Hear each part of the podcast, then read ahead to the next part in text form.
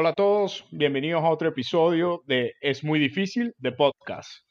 Mi nombre es Marco Vera y me acompaña Carlos David Moreno.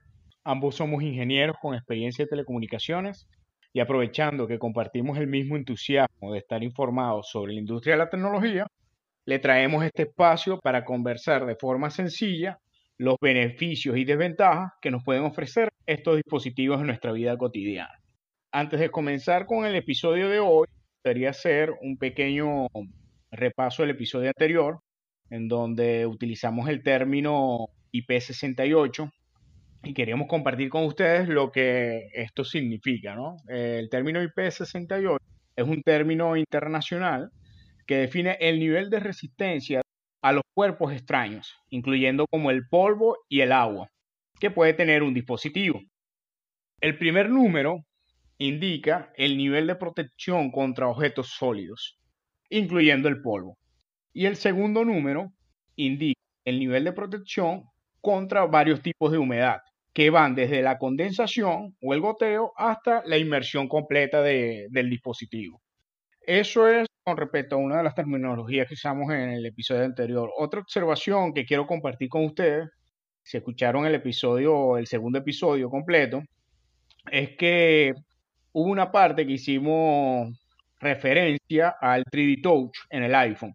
Y ahí lo que quise mencionar es que yo defendía que en Android nunca lo implementaron, porque en su momento pensé que no hacía una gran diferencia en la interacción que pudiese tener cualquier usuario con el teléfono. Sin embargo, después de la explicación que Carlos David me dio, pude ver que sí, que para un usuario que está acostumbrado a esta funcionalidad, sí puede representar un gran cambio al momento de, utilizar el iPhone 11 Pro.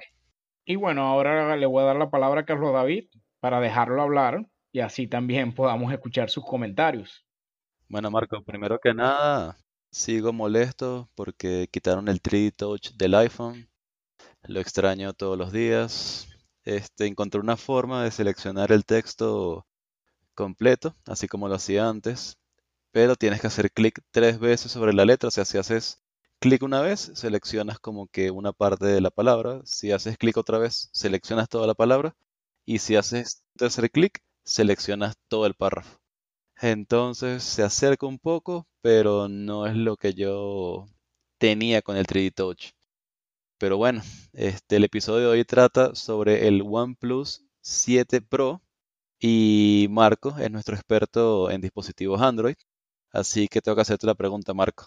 ¿Será que es muy difícil que me puedas dar un buen review a mí y a los espectadores sobre este dispositivo? Bueno, Carlos, yo espero que no sea muy difícil. Digamos que he estado usando el terminal una semana semana y media. Y bueno, parte que quiero mencionar antes de comenzar con el review, eh, me puse a, probar este dispositivo después de tantos meses de haberse anunciado. Es porque tuve un pequeño percance con, con la garantía del teléfono. Y bueno, como logré que me enviaran uno nuevo, quise tomar la oportunidad de hacer la revisión directamente, ya que es el teléfono que, que tenía mi esposa y yo andaba con el 7 que era el 7 normal. Entonces dije, bueno, voy a aprovechar esta oportunidad y hacemos el review. Y así le hago llegar a ustedes mis comentarios de por qué yo sigo recomendando este terminal hasta la fecha como una de las mejores opciones que tenemos en, en Android. Okay. Empezamos con, con la parte del diseño.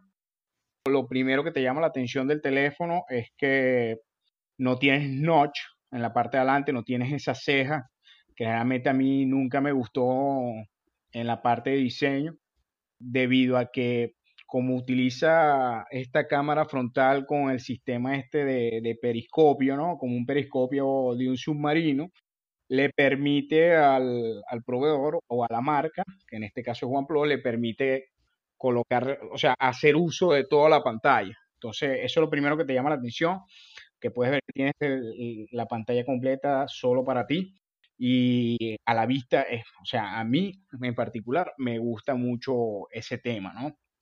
Claro, eso también le mete una variable que, bueno, como la cámara tiene un mecanismo que es por decir mecánico, de pronto le mete otra variable ahí de que si puede sufrir con el tiempo que se dañe o desgaste, ¿no? pero según OnePlus, eh, la cámara debería soportar alrededor de 300.000 activadas, así que no debería, si, si eres una persona que no utiliza mucho la cámara, no debería preocuparte, incluso si la utilizas, porque digamos que ese número es bastante grande para el número de veces que le puedas dar en la vida útil de este teléfono, ¿no? Lo otro que me llamó la, atención por la parte de atrás es que la cámara, que yo pienso que es algo que, que me gusta incluso desde el OnePlus 6, que es que la cámara está ubicada en el medio. O sea, a mí no me gusta como, como la tiene el iPhone o incluso el Pixel, que las ubica a la izquierda. ¿Por qué? Porque cuando yo tenía un OnePlus 5, la tenía ubicada hacia un lado y me daba cuenta que a veces cuando iba a tomar fotos, no ponía cuidado con la forma en que agarraba el teléfono y con uno de los dedos siempre como que medio tapaba la cámara. No sé si eso te ha pasado a vos, Carlos David, cuando usas el iPhone. Sí pasa, sí pasa y ahorita me está pasando más por el tema de que ya como el módulo de la cámara es muy grande, este, y de repente está saltando de una lente a la otra lente o a la otra lente, y de repente ocurre que tengo medio dedo así atravesado en la foto, y bueno, toca otra vez sujetar el teléfono de otra manera, y ahí a comenzar a tomar la foto. Es correcto. A mí me gustó que ese cambio de diseño que hizo OnePlus desde el, desde el número 6, desde el modelo 6, y hasta el momento lo han mantenido y para mí me parece bien en el sentido que no tengo que estar sufriendo en dónde pongo el dedo para que la cámara no, o sea, para que no se interrumpa con la foto. Entonces, eso está buenísimo por ahí. Pero, Marco, de este sistema, de este mecanismo, eh, solamente está la cámara, o sea, no añadieron quizás algún tipo de sensor adicional o una doble cámara para hacer una autenticación facial un poco más segura. No, ellos generalmente lo que agregaron fue la cámara. Ahí digo que sí estoy de acuerdo con ese punto de vista que estás mencionando, porque incluso pudiesen haber, haber colocado hasta un flash que te permita como que tomar esa selfie con, en la noche de mejor forma, como han hecho con los Motorola. Pero no, lo que hicieron fue colocar la cámara solo en este mecanismo y cuando, digamos, cuando tú activas la cámara, solo vas a ver es el lente. Ni siquiera tienes un lente aparte para hacer selfies como con un, con un sensor ultra wide ni nada de eso. Solo mm, puro lente. Ok. Sí, o sea, yo me imagino que lo, que lo hicieron fue con la, con la primicia de poderte ofrecer una pantalla completa sin noche. O sea, solo se enfocaron en eso y agregaron ese módulo, módulo mecánico. Otra parte de diseño que me, que me gustó y que me había llamado la atención ya en el iPhone, porque yo creo que ya lo tenían antes, era el tema del, del Active Engine, que es por decir el, el vibrador, pues, el vibrador de, del teléfono, ¿no? El que se encarga de vibrar cuando hace alguna notificación o cuando empezamos a, a usar el teclado para escribir. Eh, generalmente, después que creo que utilicé un iPhone, no me acuerdo si fue el 7 o el 8, me llamó la atención que al momento de usar la interfaz de la cámara, que iba a presionar para tomar la foto, la forma en que hacía la vibración el teléfono era como, o sea, no sé si decir diferente, pero era como que más acorde al uso de, o sea, al uso de ese botón, o sea, te da la sensación de que era como un botón. Y eso en Android, pienso que en los modelos que he utilizado antes del 7 Pro, no, no es de calidad. O sea, pienso que era que colocaban el Acting Engine más que todo para las vibraciones que uno recibe por notificación. Pero no lo, no lo habían pulido para el tema de, de interacción con la parte del teclado o de algún gesto que se hace con el teléfono. Eso cambió totalmente con el 7 Pro. Pienso que el, el Active Engine que pusieron en este teléfono es mucho mejor y eh, de, mejor calidad y pienso que es similar en calidad al del iPhone. Tendría que ver el del 11 Pro para ver si hicieron alguna diferencia, pero hasta ahora pienso que hicieron muy buen trabajo con, el Aptic Engine. Eh, cosa que si lo comparo con el 7 normal, que es el que utilizo yo día a día, se ve la diferencia. O sea, la diferencia es grande en, ese sentido. Pues.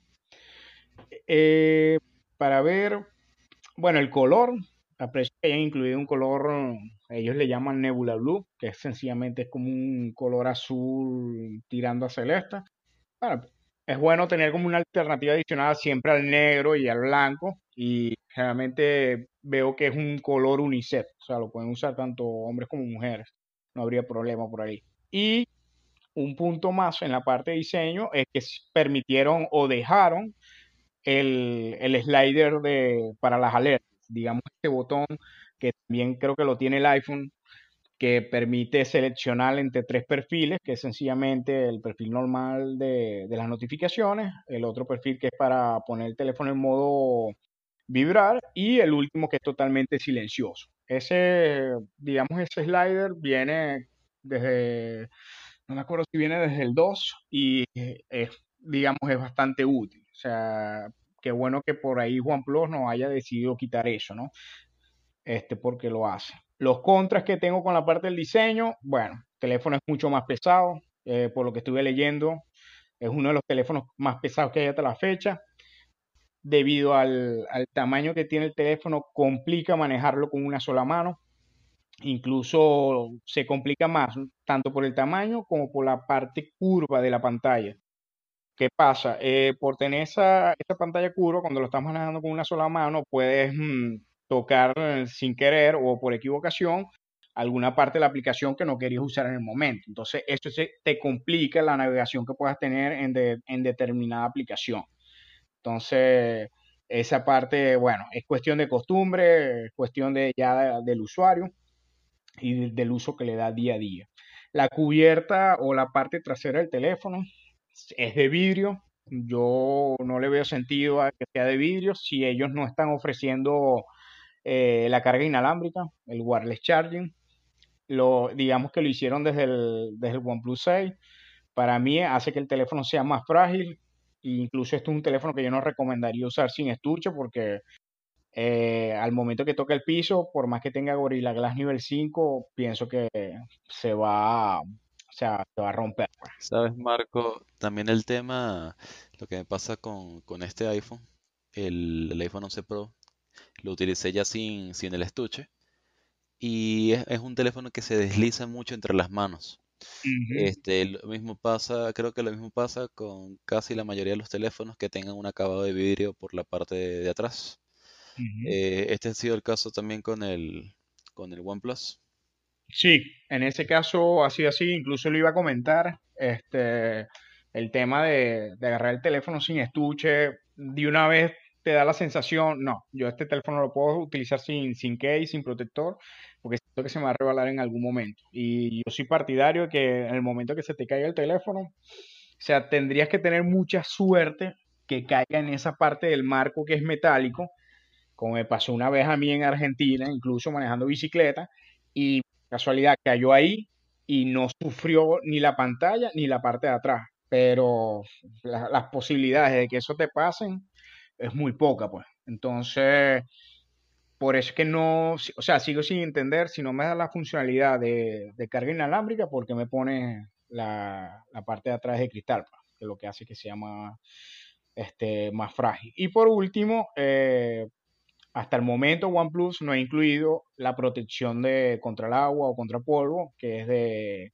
del nivel que tiene el iPhone 11 Pro, que es el IP68. O sea, no lo he incluido. No sé si será por un tema de costos, yo pienso que sí lo es por ahí, pero digamos que ya llevamos varios modelos que yo pienso que más de uno que es fanático de la marca está esperando que se dé esa opción, pues, o sea, que se, se incluya esa protección en los teléfonos y yo creo que ya por el precio que, que se están ofreciendo los terminales de OnePlus debería incluirse. ¿Sabes, Marco? Otro tema ahí con ese justo de lo de la protección. En algún review, creo que es del chico de este chico Jerry, que es el que destroza los terminales, él como que muestra que donde va la SIM card o donde va el cable para la carga, está con ese recubierto que por lo general se observa en los teléfonos que tienen la, el IP67, IP68. Y creo que él asegura que el teléfono es resistente al agua. Sí. Pero ¿Por qué crees que no lo ponen? O sea, yo creo, yo también escuché, creo que logré haber visto ese video cuando se lanzó el teléfono en su momento y, vi a unos cuantos que hicieron la prueba que lo, sumergían y, y pasaba 20 minutos y el teléfono como que todavía respondía. pero yo creo que no lo ponen es por un tema más con, con el tema de garantía. O sea, yo pienso que de, o de pronto es que yo me imagino que para tú poder tener esa certificación, tú tienes que pasar una serie de pruebas y de pronto el teléfono no las pasa. O sea, no tengo ahorita un, digamos, un review o digamos un portal donde confirmen que el teléfono, a pesar de que no es IP68, cumple con todo eso. Pero pienso que es por eso, que no logran cumplir con todo lo que pide la certificación y por eso es que no lo ponen. Sin embargo, incluso eso llegó a pasar con los Motorolas. Ellos me imagino que aplican lo que llaman el, coating, que es como un recubrimiento. Entonces, eso ayuda a que el teléfono por lo menos esté protegido contra, digamos, algunas gotas de agua que le caiga al teléfono o de pronto que se te moje, caiga, no sé, en un balde con agua y tú lo saques rápido y te permite recuperarlo pero sin embargo yo creo que ellos no se arriesgan a, poner esa certificación. Pues. Entonces por ahí es el tema, la parte de diseño, con la parte de la, digamos, de la pantalla, el display, eso es otro, otro punto que llama la, atención de entrada lo que empieza a usar el teléfono y más si vienes de otro teléfono como, como es en mi caso que venía del OnePlus 7, paso a este teléfono que es una pantalla mucho más grande, que no tiene el notch, que incluye los 90 Hz, que fue, digamos, una de las funcionalidades que más, mm, más publicidad le hizo la marca. Y adicional a eso, ves que es la primera pantalla o el primer teléfono de OnePlus que puede ofrecer la resolución Quad HD, que en realidad se refiere a esa resolución 3120 por 1440 Generalmente los teléfonos de OnePlus siempre lo que ofrecían eran 1080, o sea que era el Full HD. Pero ya con este te das cuenta que ofrecen el, el QHD y los 90 Hz, digamos que van los dos mm, incluidos en esta pantalla, que es una pantalla, ellos le llaman eh, Fluid AMOLED o AMOLED fluido, ¿no? Por, decir así la traducción. Eh, sí es, la diferencia es bastante. Yo pensé que no iba a ser tanta, a pesar de que estoy usando el OnePlus 7 Pro, incluso en temas de colores, me doy cuenta que, que aquí como que lo resalta mucho mejor. El tema de, de, la fluidez cuando estás manejando, digamos, cuando estás moviendo en el sistema operativo, te da esta sensación de que a pesar de que estás manejando la misma versión de, de Oxygen, que es, digamos, la, el sistema, el nombre que le pone OnePlus a su sistema operativo, que en realidad es a la capa, pues, que le pone, al final siguen siendo Android, te, da esa sensación de que está mejor optimizado que incluso el que estoy utilizando en el, en el OnePlus 7 normal. Y eso ayuda a que sea, las transiciones sean mucho más suaves. Entonces, te da como una, o sea, como una sensación más premium, o, o sea, de, de mejor calidad usar el teléfono. Entonces, sí ayuda bastante ese tema de, los 90 Hz más la resolución. Sin embargo, dígame. Sabes que cuando mencionas lo de la resolución, que tenemos aquí ahorita QHD y FHD, que sería para lo de 1080, y el QHD quería referencia. el, al 1440. 1440. Ok, pero ¿sabes qué he visto? Creo que es en los teléfonos Huawei, que esto es una opción customizable. O sea, tú puedes elegir o una o la otra. O sea, y dependiendo de una o la otra, quizás te impacte más la vida de la batería. Este, no sé si has llegado a probar eso también. Sí, incluso, menos mal que lo, que lo mencionaste, porque ¿qué pasa? Estaba usando el OnePlus 7 normal, obviamente era Full HD, no había una opción para donde agarrar. Resulta ser cuando estoy revisando las configuraciones del OnePlus 7 Pro, veo que está disponible ahí o sea, está la parte, tú puedes agarrar el QHD o el, o el FHD o el Full HD, pues. Entonces cuando yo las veo, claro, y, te lo dice ahí, claro, o sea, no lo has seleccionado y más abajo pone una nota y dice, mira, si seleccionas esta resolución, obviamente te va a ayudar con la batería. Eso a mí me gustó mucho porque eh, digamos que son una de las, de las cualidades de Android que siempre me ha gustado, el tema de yo poder seleccionar qué es lo que quiero hacer con el teléfono. Y te voy a ser sincero, yo lo puse en Full HD, lo estuve manejando hasta, hasta ayer, hasta ayer, sí, lunes, y no, o sea, a nivel de visual no me pegó. Y hoy activé el QHD sí me di cuenta que de pronto aumenta un poco la resolución en los iconos, porque tú ves que, lo, que los hace más pequeños, o sea, como que te distribuye, obviamente te pone más píxeles en la pantalla y de pronto te da un poco más de espacio, pero eh, yo creo que sí, o sea, no, como no tengo tanto tiempo probando esa parte, creo que sí me está afectando un poco más la batería, porque tengo los 90 Hz activados más el QHD.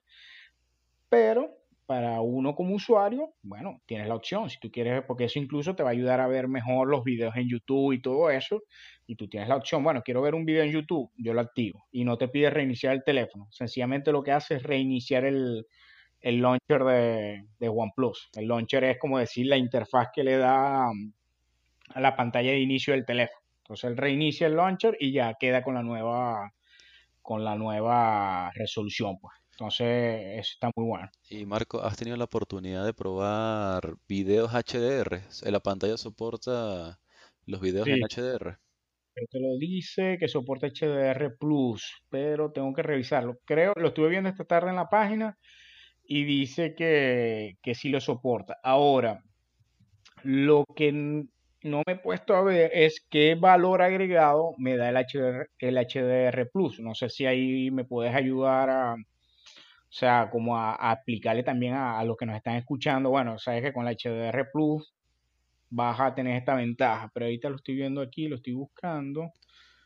O sea, lo que yo entiendo por HDR es que si antes tenías 50 eh, tonalidades de blanco, el HDR significa que ahora esas 50 tonalidades de blanco van a ser ahora 100 o 200 tonalidades de blanco. O sea, es algo que es muy imperceptible por el ojo humano, pero cuando ves una pantalla con HDR y otra pantalla sin el HDR, se nota bastante la diferencia. O sea, yo por lo menos, oh, yo cuando salté del iPhone 8 Plus al iPhone X y vi los videos en Netflix, porque pusieron la publicidad de que ya Netflix soportaba HDR para el, para el iPhone X, y o sea, vi el primer video y noté la diferencia por completo.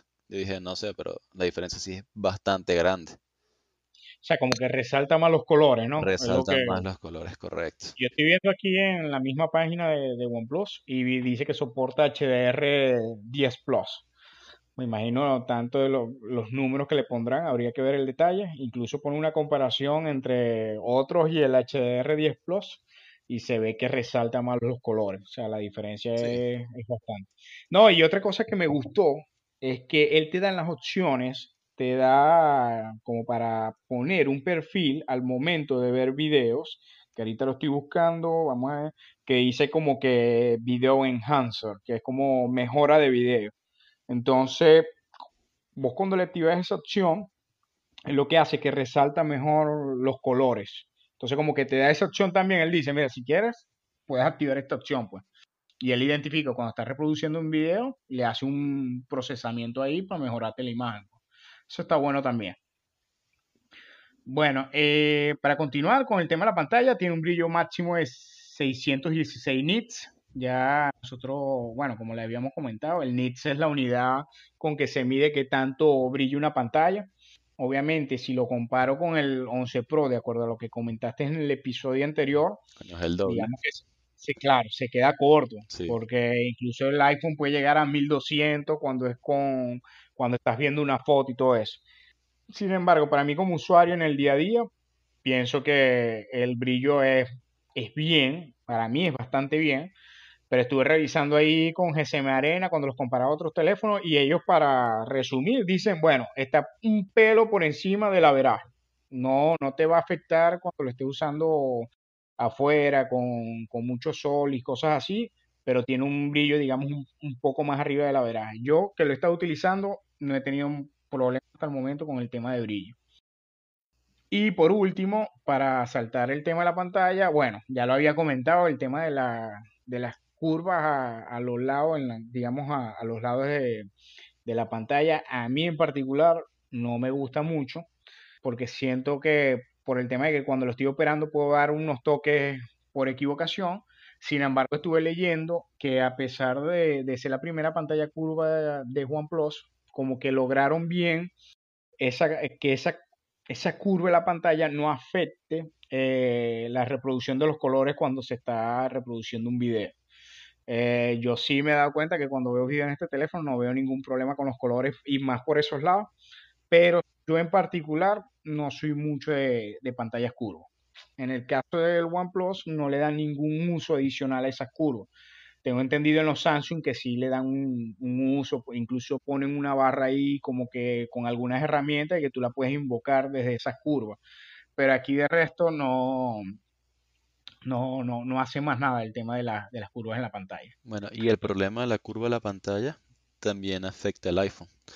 Ya con este iPhone, unas dos veces quizás, han pasado unas dos veces, en la que estoy activando la linterna desde la pantalla de, la, de la pantalla de bloqueo.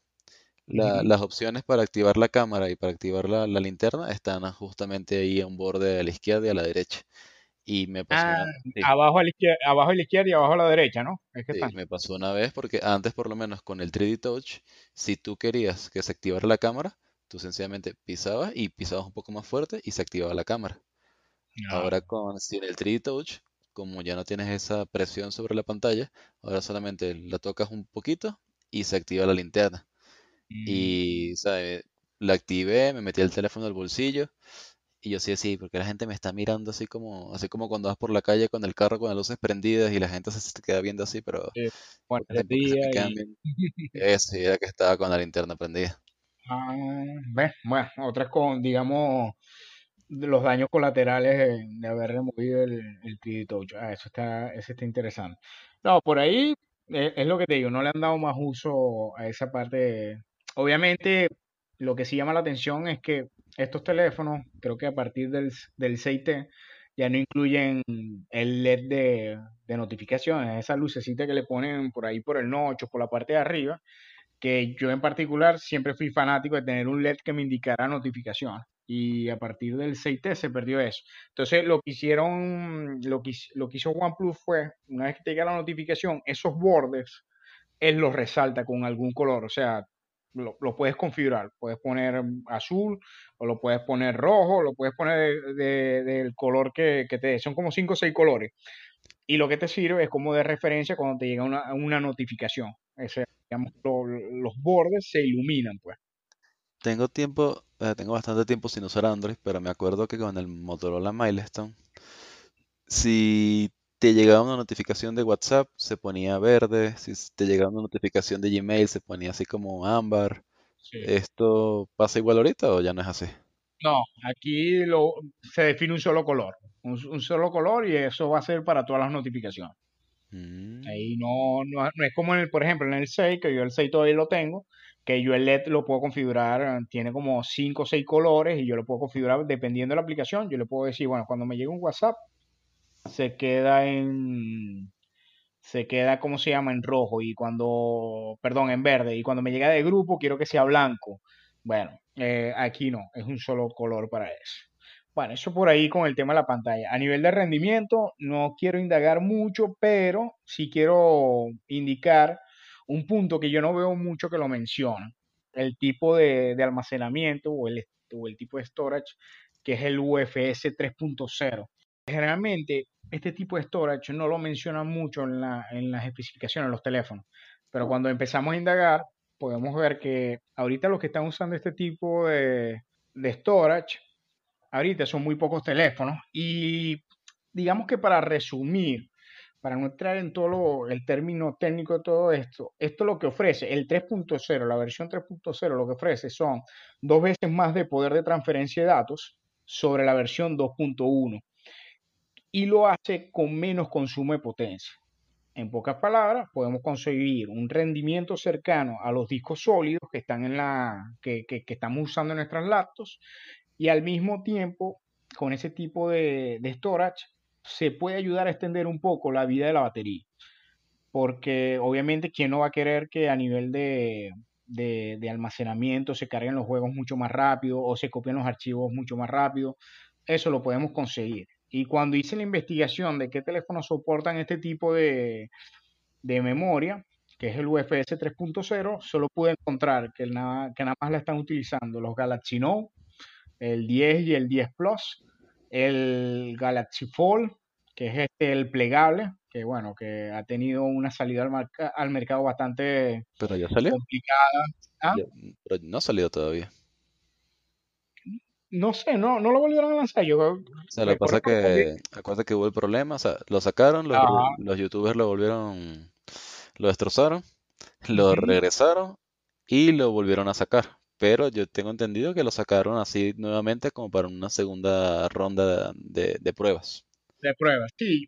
Ojo, cuando digo sacaron es por eso, eso mismo que estoy diciendo. Ah, Porque lo sacaron, o sea, porque yo, si me preguntas ahorita, no sé en dónde comprarlo. Si así tuviese el dinero, y bueno, si tuviese el dinero no lo compraría, pero no, no sé en dónde ahorita lo puedo comprar. Pues. Entonces, bueno, digamos que lo tienen los Samsung con los Note, con el Galaxy Fold, y después vienen los OnePlus, que sí lo tiene tanto el 7 Pro como el 7 normal, y también los nuevos que salieron ahorita, este, ahorita en noviembre, que son el 7T y el 7T Pro.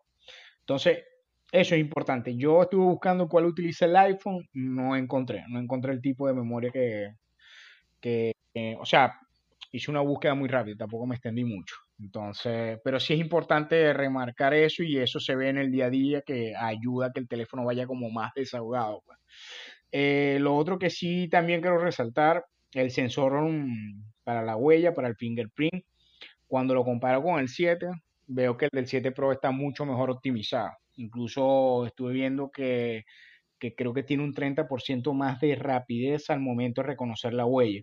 Y, tiene que ser así, porque para mí al OnePlus 7, al normal, le dejaron la huella de, este, digamos, el mismo sensor que tiene el 6T, porque no es tan rápido. O sea, yo pensé que era que yo estaba haciendo mala configuración de las huellas, no lo estaba haciendo adecuadamente, pero cuando probé el 7 Pro me di cuenta, ah, no, no es que soy yo, es el, es el tipo de sensor que incluyeron como la versión mejorada en el 7 Pro. Pues. Ok. Eso por ahí. Bueno, de resto, sigue teniendo sus 8 GB de RAM, sigue teniendo el procesador 855, que sigue siendo un procesador, digamos, potente para lo que es el mundo Android. Pues. Eh, ahorita están con el 855 Plus, pero eso nada más lo tiene que si el OnePlus nuevo, el, el, el 7T y otro más y otro dispositivo. Pero si lo podemos comparar con el Pixel, tienen el mismo procesador. Y para mí sigue siendo tremendo hardware hasta la fecha. O sea, yo lo recomiendo por, por temas hardware, lo recomiendo sin pensarlo dos veces. Vamos con la interfaz de usuario. A nivel de interfaz de usuario, quería reconocer el tema de los, de los gestos. Eh, ya yo estoy súper acostumbrado al tema de cuando está con la pantalla apagada, darle doble tap a la pantalla para que me deje ver mis notificaciones o incluso si quiero desbloquear el teléfono desde, digamos, que lo tengo en la mesa. Bueno, yo le doy doble tap y ahí él ya me muestra en dónde poner la huella y al poner la huella ya yo lo desbloqueo, no tengo que estarlo levantando ni nada de eso. Eh, obviamente puedo configurar otros gestos en la pantalla apagada, como activar la cámara, activar, activar la, la linterna, o incluso si estoy reproduciendo música, yo puedo hacer varios gestos para que adelante o retrase, pero no los activo porque creo que es una costumbre que agarré desde el OnePlus 3 que empecé a activar todos esos gestos y de pronto la, linterna se, activaba por error o a veces invocaba la cámara y yo no le había dado. Entonces yo desde el OnePlus 3, yo no sé si habrán mejorado o no, ni siquiera lo he querido intentar. De pronto veré si lo intento. Pero generalmente lo que yo activo es el doble tap. Ya con, el doble tap yo me encargo de hacer todo lo demás. Este eh, teléfono, Marco, tiene ese sensor que viene en algunos teléfonos Android que tienes que apretar el teléfono. ¿O no lo tiene? ¿Cómo así? ¿Que apretar cómo? Es como que si aprietas un poco por los bordes, o sea, como que no pisas ningún botón, pero aprietas por los bordes y él hace como que alguna alguna función que le tengas allí, que si, por ejemplo, activa la cámara, este... No, aquí, aquí cómo funciona es que haces el gesto sobre la pantalla. O sea, ah, por ejemplo, yo quiero activar la, la linterna, creo que era una B. Entonces, con el dedo hago la forma de una vez en la pantalla, con la pantalla apagada, y ¡pum! él activa la, la linterna. Pero por eso que te digo, no, yo recuerdo hace tiempo no era muy fiable, entonces decidí solo dejar el doble tap. Y el doble tap incluso a veces no me ha funcionado, o sea, a veces le doy y lo invoco y es como si tuviese el sensor presionado, el sensor de proximidad. Entonces, porque eso es lo que llaman el, el modo, el modo bolsillo, pues. Que cuando está en el bolsillo, que él ve que el sensor de proximidad está activado, entonces él no se activa. Entonces a veces sí me he dado cuenta que tengo que darle el botón de power como para, para que despierte el teléfono. Eso sí lo viene haciendo desde, no sé, desde que nosotros, sí, creo que desde el 6 viene haciendo eso. Yo me imagino que es un tema de que falta ahí como que tu, tunear un poquito más el software por ese lado. Cuando me refiero también a interfaz de usuario, me gusta el tema de los gestos que puso OnePlus. No me gusta el de Android.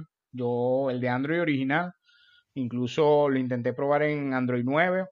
No me gustó. Me gusta más cómo lo implementó OnePlus, que sencillamente es que es deslizando desde la parte de abajo de la pantalla, digamos donde está el chin o el borde de abajo. Si deslizas hacia arriba en el medio es home. Si deslizas en los lados es retroceder o ir hacia atrás y si le das en el medio, como si fuese invocar el home, y lo dejas presionado, te lleva al multitarea. Ese es el que ven utilizando. Te deja usar toda la pantalla. Lo malo es que si se lo das a una persona que no está familiarizada con eso, o sea, no es intuitivo, o sea, no, la persona no, no va a saber cómo manejar el teléfono los primeros minutos hasta que tú no lo expliques. No es como pasa con, con el iPhone o en Android nuevo, incluso el 10, que pone como una pequeña barra abajo y te da a entender, ah, bueno, tiene los gestos activados porque tiene una barra abajo, ya sé que tengo que darle con el dedo, no. Aquí es, o sea, te empieza a preguntar como que, bueno, ¿cómo, cómo hago para ir hacia atrás? ¿Cómo hago para ir al home? Y tengo que explicarte los gestos para que tú lo puedas utilizar. Entonces eso por ahí, digamos que tiene su, su pro y su contra. Ok.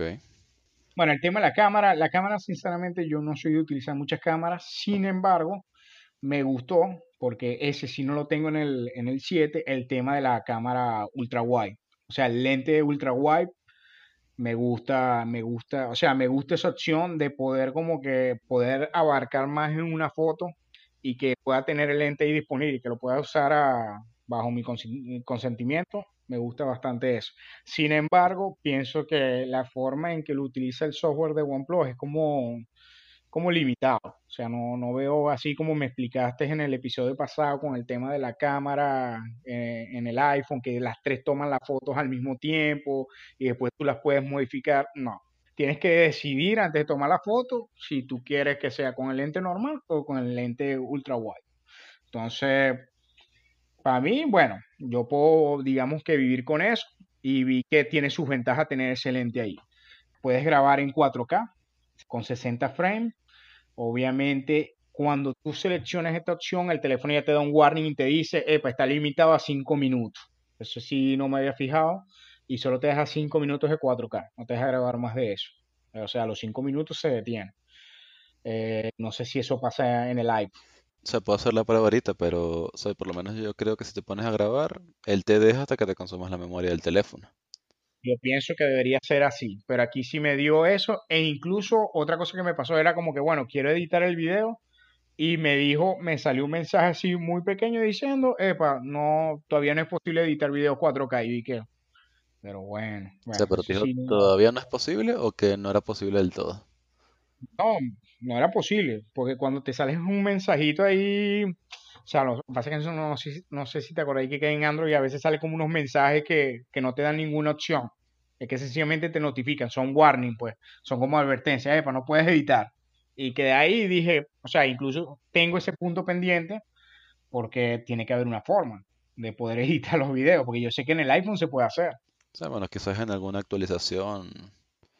O algo así, o, o tendré que bajar una herramienta aparte. Pues. Pero te ponen como que a trabajar un poco más. Entonces, bueno, por ahí el tema de la cámara. El, antes que se me olvide, la cámara de, digamos, de la frontal toma tremendo, o sea, tremenda selfie. Yo incluso lo comparé con el 7 en temas de selfie y a nivel de usuario, o sea, no me voy a poner al detalle, sino a nivel de usuario, por ejemplo, Rosy con sus amigas, se dan cuenta que les gusta cómo la cámara frontal toma la, la selfie.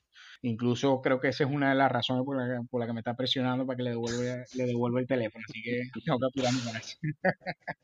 Entonces, bueno, por ahí pienso que la cámara frontal hace tremendo trabajo con el tema de la selfie. Eso sí, como dijiste, no te da opciones como que, bueno, ultra wide, nada de eso. Es una cámara normal. Y, bueno, a nivel de calidad, obviamente, eh, digamos que sobresale en comparación con el 7. Bueno, eso por ahí con el tema de la cámara, no tengo más que aportar por ahí. El tema de multimedia, eh, los speakers, los speakers son muy buenos, tienen mucha potencia, tienen también lo del Dolby, ah, eh, Dolby Atmos. Yo lo probé con algunos de los videos, buscando en YouTube. Pude encontrar uno ahí, incluso te lo voy a pasar para que lo pruebes ahí con el iPhone. Y sí se ve la diferencia. O sea, veo la diferencia cuando voy ubicando el, sonido a medida que te va haciendo la simulación el video, ¿no? Pero bueno, el tema es que habría que estudiar un poco más que otras ventajas te da el Dolby a, nivel de teléfono, porque al final son dos speakers. Pues. Por aquí un disclaimer, Marco. Este Daniel, este, el más conocido por las redes como Dampan, él me hizo una aclaratoria del capítulo anterior y él me dice que YouTube no reproduce videos en Dolby Atmos. Entonces las pruebas que hemos estado haciendo con Dolby Atmos son un fracaso. Un fracaso Sí, él me pasó unos videos, este, te los voy a pasar para que, bueno, descargamos ahí, hacemos unas pruebas y dejamos eso pendiente ahí con el tema ah, del Dolby Atmos. Pero, estos videos los podemos descargar en el teléfono y le damos play, no es, nada de YouTube. No, no, nada de YouTube, es un video que te descargas directo de la página de, de Dolby Atmos, que es como un demo, y ahí haces la prueba.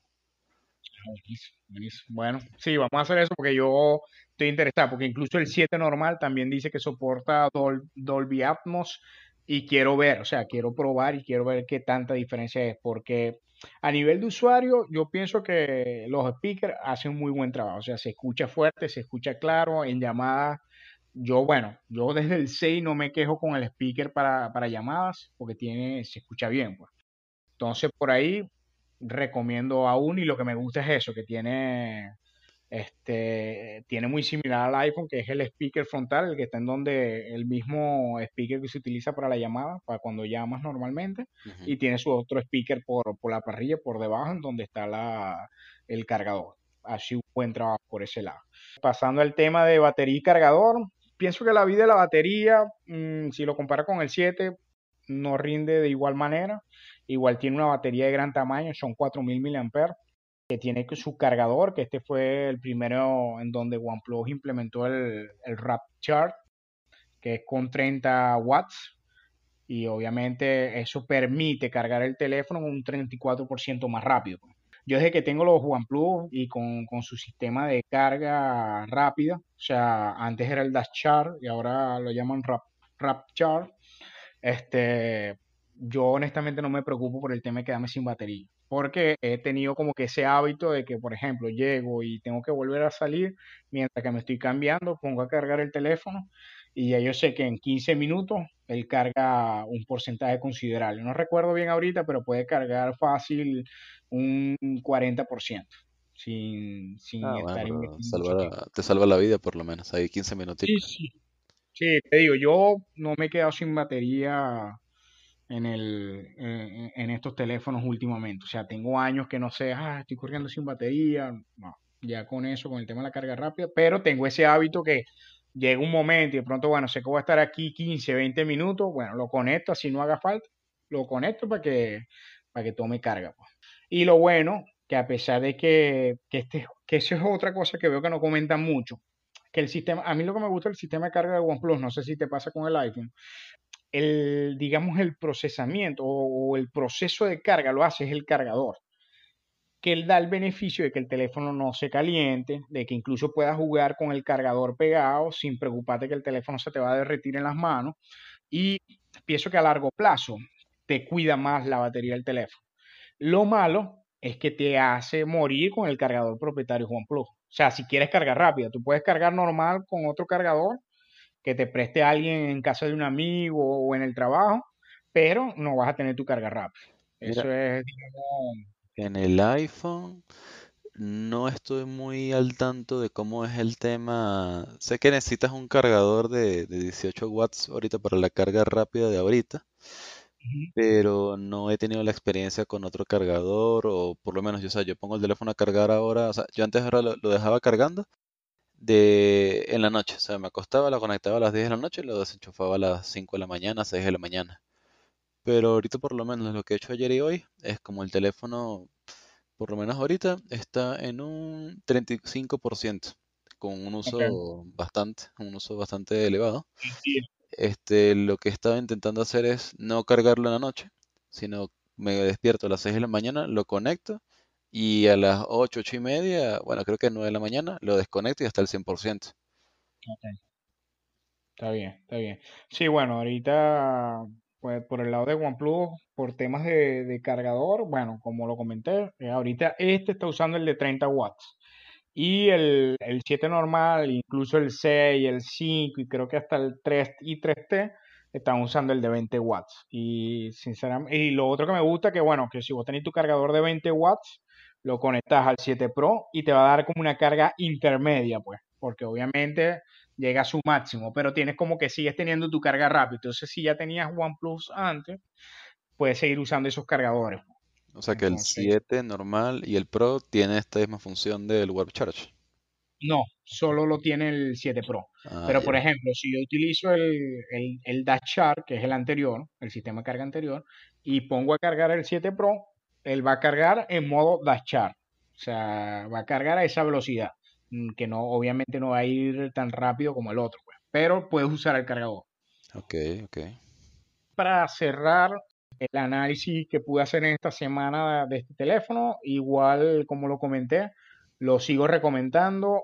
Ahorita en la página de OnePlus le bajaron el precio por estos temas de, de Black Friday y, y Cyber Monday, le bajaron el precio alrededor de 100 dólares. Ellos dicen que 150, pero en realidad ya le habían bajado 50, está alrededor de 650 y ahorita lo pusieron en 550. Y revisando pude ver que ya el color azul, el Nebula Blue, ya está agotado. Entonces queda que sí el negro y el blanco. Yo pienso que esta es la mejor opción que hay ahorita para todo lo que ofrece en, en Android. Entonces, a los que estén interesados, a los que nos estén escuchando, tienen esa oportunidad ahí de conseguirlo un poco más económico por ahí.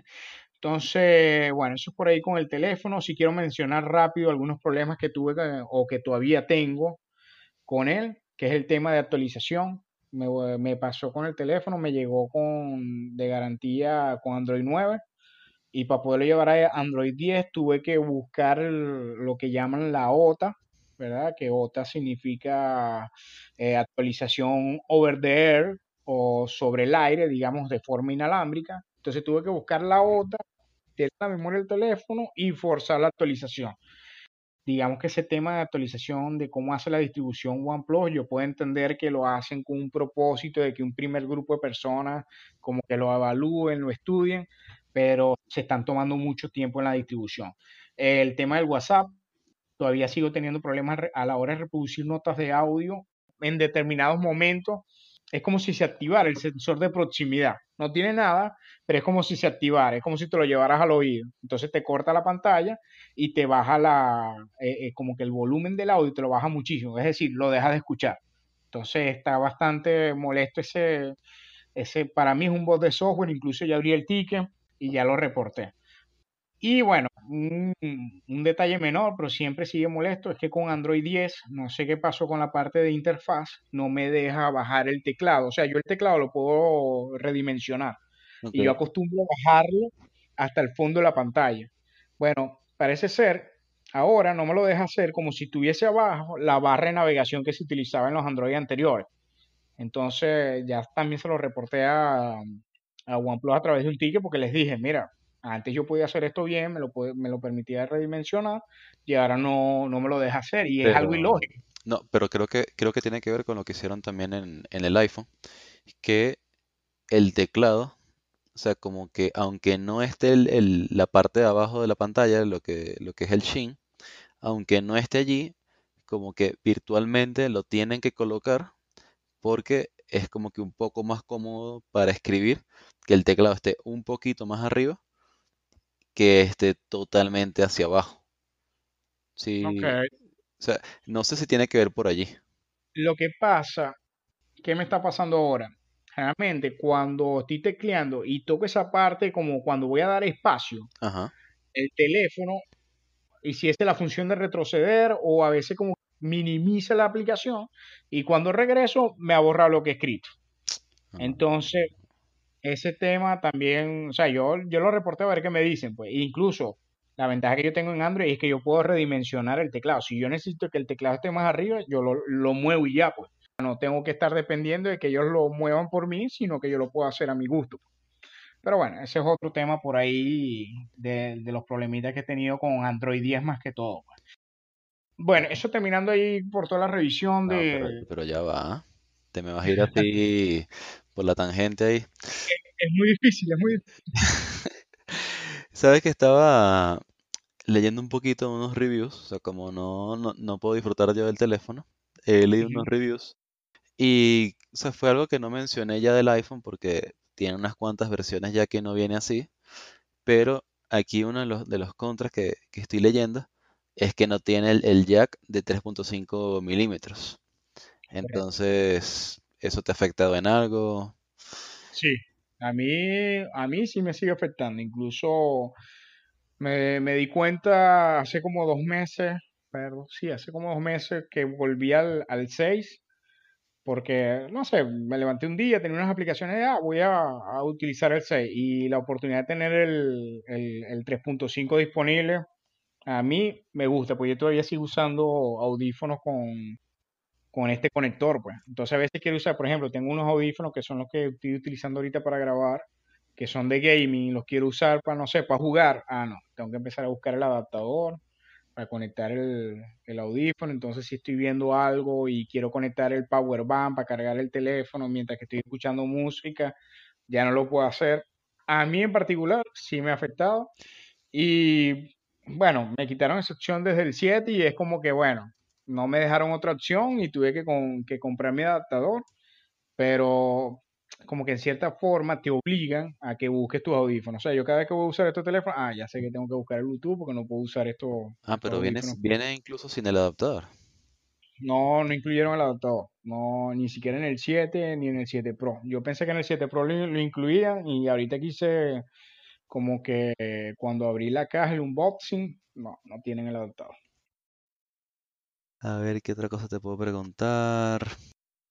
O sea, me dice que te gusta también el tema de la cámara, que incluyeron la opción del, del ultra wide angle, pero la calidad de las fotos, ¿recuerdas que creo que fue durante el primer capítulo o durante el segundo capítulo que estábamos hablando un poco de que cuando tomamos una foto y una persona se estaba moviendo, podría ser que esa persona se viese como que un poco borroso. ¿Eso has tenido la oportunidad de probarlo también en este teléfono? No he tenido la oportunidad de probarlo, pero estoy casi seguro que debe, debe estar el problema ahí todavía. Porque, o sea, incluso lo veo en los reviews, que dicen, bueno, OnePlus ha mejorado la cámara, sin embargo, todavía le queda, o sea, todavía le falta por mejorar, pues. Entonces te dicen, bueno, con el 7 Pro ya puedes tener una, una cámara como que, digamos, con rendimiento aceptable para tomar fotos. Pero cuando lo pones a comparar con un 11 Pro o con un Pixel, ahí te das cuenta que el teléfono se queda corto. No sé si por un tema de software o también el hardware ahí lo compromete un poco. Por ejemplo, en mi caso, para tomar fotos, incluso me parece que el 7 Pro toma mejores fotos que el 7, el 7 normal. Entonces yo contento con la cámara, pero sí sé que si lo comparo con, con estos teléfonos que te mencioné, me va a quedar corto, o sea, se va a ver las deficiencias. Eso sí, incluso lo comentan mucho en los reviews. Y tocando un poquito más el tema de la cámara, eh, quizás tenga modo noche para tomar fotos con baja, con baja luz. Sí, sí, sí la tiene, incluso lo que pasa es que la probé fue con el 7 Pro, pero creo que lo, lo probé en, como que en escenarios muy extremos. Por ejemplo, llegaba y tomaba la foto desde la puerta del cuarto con las luces apagadas. Y obviamente, foto normal me salía todo oscuro, como, como debería salir. Pero cuando lo ponía en, en modo noche, obviamente se tardaba tomando la foto y la tomaba y me daba cuenta que trataba de capturar más la, como decir, trataba de capturar más luz por más tiempo y te permite como que tomar algo, pero la calidad sí no, no vi que era muy buena. El 7 Pro sí tengo que probar eso. De pronto, ahora después que terminemos el episodio, algunas pruebas ahí rápido para pa, pa comentar así sea en el siguiente episodio, porque yo tomé otra foto, que es como decir aquí al apartamento desde afuera de noche, y me pareció que la calidad en ese escenario, porque si había luz, era de noche, había luz, pero tomamos una buena foto. O sea, lo que no sé si es compararlo con el iPhone, no me atrevería a ir hasta allá. Pues. No, bueno, pero igual de lo que, por lo menos de lo que he escuchado de tu review, parece, parece un buen teléfono. O sea, por lo menos de, todas las opciones que hay ahorita, sería el, primer teléfono con Android que me interesaría comprar. O sea, sí, sí se escucha bastante bien todo lo que has mencionado. Yo, yo te diría lo que, o sea, por recomendarlo es el tema de, el tema de la pantalla. El tema de la pantalla con los 90 Hz, el tema de la carga rápida, ayuda a que sea un teléfono bastante útil en el, en el día a día. Y también si te gusta ver mucho, mucho Netflix, muchas películas en el teléfono, o incluso para jugar.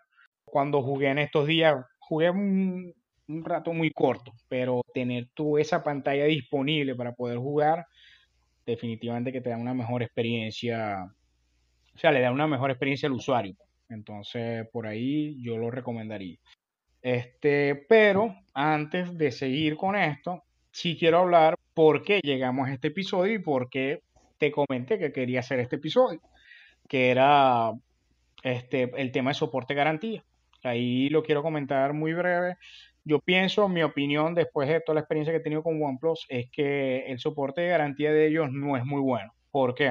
A ver, es mi percepción porque yo antes tenía los Nexus, que era lo que hacía Google en, colaboración con otras marcas. Y lo que me pasaba, por ejemplo, cuando tuve el Nexus 4, el Nexus 5, es que cuando yo tenía un problema con esos teléfonos, que yo los reportaba por garantía, la metodología que ellos utilizaban era, bueno, vamos a enviarte un teléfono nuevo, me tienes que dar tu tarjeta porque yo te voy a facturar, o sea, voy a poner como que ese, ese precio del teléfono lo voy a poner ahí en on hold o retenido. Y cuando me llegue tu teléfono viejo, yo te lo libero. Entonces, esa modalidad ayudaba mucho en el sentido de que recibía el teléfono nuevo, podía migrar mi data al teléfono nuevo y después enviaba el viejo ya con su configuración de fábrica, pues, borrando toda la información. Resulta ser que con OnePlus no tienes esa alternativa por más que la propongas. Entonces, me pasó con el 7 Pro, con este, que eh, mi esposa Rosy empezó a tener problemas de que el teléfono de pronto le daba una muerte súbita. O sea, el teléfono estaba cargando en la noche, ella se acostaba a dormir, y de pronto se paraba en la mañana, el teléfono no prendía, este, no encendía, cuando le ponías el cargador de nuevo no, no respondía el teléfono y tuve que ponerme a buscar como que, bueno, qué formas se pueden recuperar y fue cuando encontré el modo este, que es cuando se pone en modo recovery eh, o en modo fast boot. Entonces, que es volumen arriba y botón de, encendido por más de 15 segundos. Y ahí es cuando tú recuperas el teléfono. Entonces yo le explico esa situación a, o sea, a Bromiti, que me contacto con, con OnePlus, le menciono eso y lo primero que me dicen es, bueno, envíame el teléfono. Y yo, bueno, pero ven acá, yo este, teléfono lo utilizo para trabajar. Obviamente le comento eso, a pesar de que no lo estaba usando yo, pero es como si lo estuviese usando yo y le digo, mira, lo utilizo para trabajar, yo necesito que tú me des una alternativa de enviarme un teléfono no importa que me cobres el, dinero y cuando yo te haga llegar el mío, liberas el dinero. Me dicen, no, ellos no trabajan así quiero comentarle esto a la audiencia porque a veces vemos en los reviews que el teléfono es muy bueno, el teléfono hace esto, hace aquello, pero nunca se menciona cómo es el soporte garantía. Y como tuve esta experiencia, se las quiero compartir. Entonces, bueno, tuve que enviar el teléfono, tuve que buscar un teléfono alternativo para mi esposa, migrar la información, mandar el teléfono. Entonces ellos se pueden tardar hasta 15 días con el teléfono para decir qué es lo que tienen. Me devuelven el teléfono en la primera, me dicen, no, lo encontramos bien, no le pasa nada. Resulta ser que empezamos a usar el teléfono y a la segunda, a la semana vuelve a presentar el mismo problema. Vuelvo a abrir el ticket, les digo, mire, ya esta es segunda vez que pasa el problema. Yo no quiero que me, que me pidas otra vez enviar el teléfono. Me vuelven a decir, no, no, esas son nuestras políticas, tienes que enviarnos el teléfono de nuevo otra vez. Ok. Entonces, pero me lo dicen así, como que, bueno, envíame el teléfono esta segunda vez, que tranquilo que te vamos a resolver. Yo, bueno, te envío el teléfono, o sea, busca otra vez el teléfono, migrar el teléfono, mandarlo para allá. Entonces, ajá, me lo devuelven. Entonces, me lo devuelven pero me da risa porque me lo devuelven, pero me lo devuelven con un cargador de carro de, o sea, como de, así como que bueno, porque por las molestias. Ok. el, cargador, de carro, veo que es el original, yo, bueno, está bien, pero yo sé que el problema va a volver a pasar. No, tranquilo, que te le hicimos actualización de firmware, te le cambiamos todo, eso no va a volver a pasar. Chamo, pasaron dos semanas, boom, el teléfono se quedó muerto otra vez. Ahí sí fui con ellos, con el, yo tenía el chat anterior que había tenido con el agente y le dije, mira, me das mi teléfono nuevo, porque aquí me dijeron que si volvía a pasar el problema, usted me da mi teléfono nuevo. Ahí sí, a la tercera vez, ellos dijeron, bueno, está bien, te vamos a cambiar el teléfono. Sin embargo, me tienes que enviar el teléfono primero. Entonces, yo, pero mira, porque te voy a enviar el teléfono, dame el nuevo y tal. No, tengo que, me tienes que enviar. Entonces, todos esos cambios que tuve que hacer es molestando a mi esposa, pues el teléfono de ella, migrando la data, que, a ver, reconozco que la aplicación de OnePlus lo hace muy rápido y todo eso, pero solo te mira como un 80% de la información.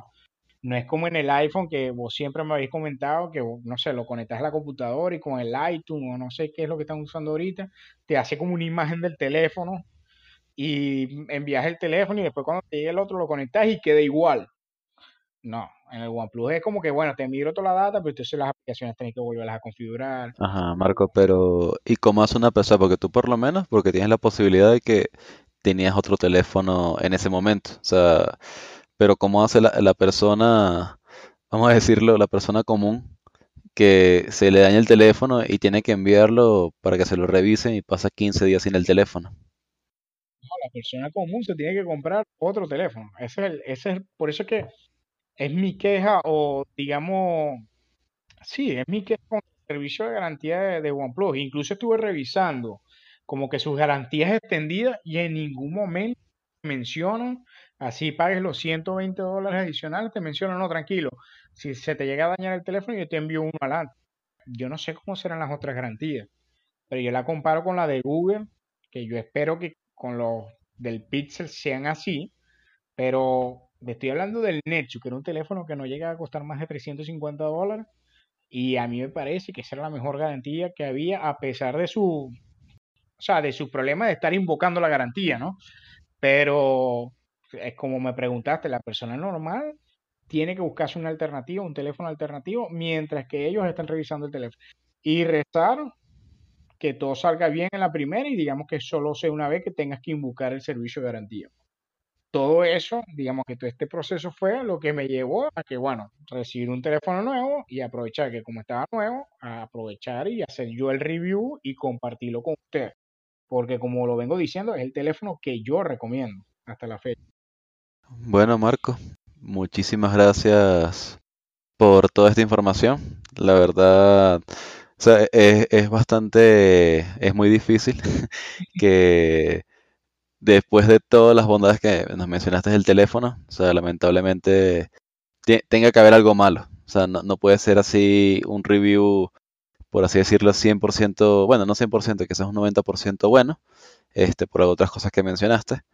Pero es lo que tú dices, o sea, quizás en otros reviews no vas a encontrar este tipo de información, porque quizás las personas prueban el teléfono media hora o una hora que les dura su review y luego vuelven a guardar el teléfono y se quedan con el teléfono normal. Este, tú que has podido utilizar el teléfono y bueno, te pasó este caso particular, este, pudimos ver que el tema de soporte, por lo menos para los teléfonos OnePlus, no, no son muy buenos. Incluso viene funcionando así desde que tengo el, desde que tuve el OnePlus 3. O sea, tienen el mismo sistema, que esa es otra cosa, que vienen subiendo los precios de los terminales y entonces no mejoran el, el, servicio, digamos, postventa, el servicio de garantía. Ya van por teléfonos que están costando 700 y 750 dólares. Entonces yo creo que ya es el momento, o sea, esta es mi crítica como usuario y fanático de OnePlus, porque yo en OnePlus, digamos que vi la alternativa que, que dejé de ver en el Google con los Nexus. Eh, mi, mi crítica es o sea, tienen que mejorar el servicio de garantía para, para facilitarle a las personas que tengan problemas con los equipos poder tener esa transición entre, entre que envían el terminal y reciban una respuesta. Pues. Marco, y para cerrar, solo por referencia, eh, ¿cuál fue el primer teléfono OnePlus que tuviste? Yo tuve el primero, el, el que decían el, el flagship. El One, OnePlus, OnePlus. Sí, sí. ¿Y cuánto te costó ese, ese teléfono? creo que estaba entre 250 y 300 dólares costaba ese. ha cambiado bastante, ¿no? Sí, no, se han ido subiendo los precios a medida que van sacando nuevas versiones y, y, por eso es que te hago el comentario, el tema de garantía lo tienen que mejorar. Ellos sí están haciendo, a ver, ellos están haciendo algunos movimientos como que create una aplicación para, para el seguimiento de los casos y todo eso, pero pienso que el problema es cuando llegas a que tienes que enviar el teléfono al, al servicio de reparación. Ahí es cuando empieza, como digo yo, la película de terror. Ya, bueno. Estamos por cerrar el episodio. Aprovechamos para decirle a los que nos escuchan, como bien saben, nos pueden seguir por nuestras redes sociales, eh, por el lado de Instagram, que el usuario es, es muy difícil P.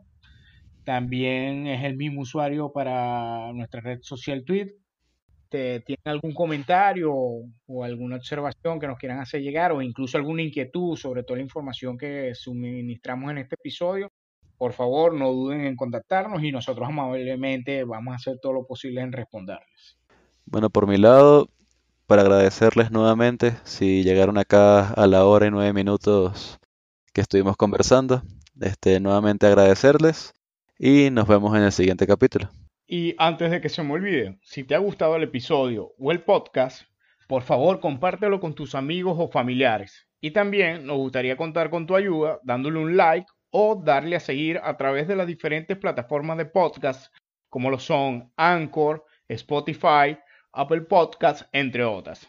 Ahora sí, me despido de ustedes, nos seguimos escuchando audiencia, que estén bien, saludos. Chao.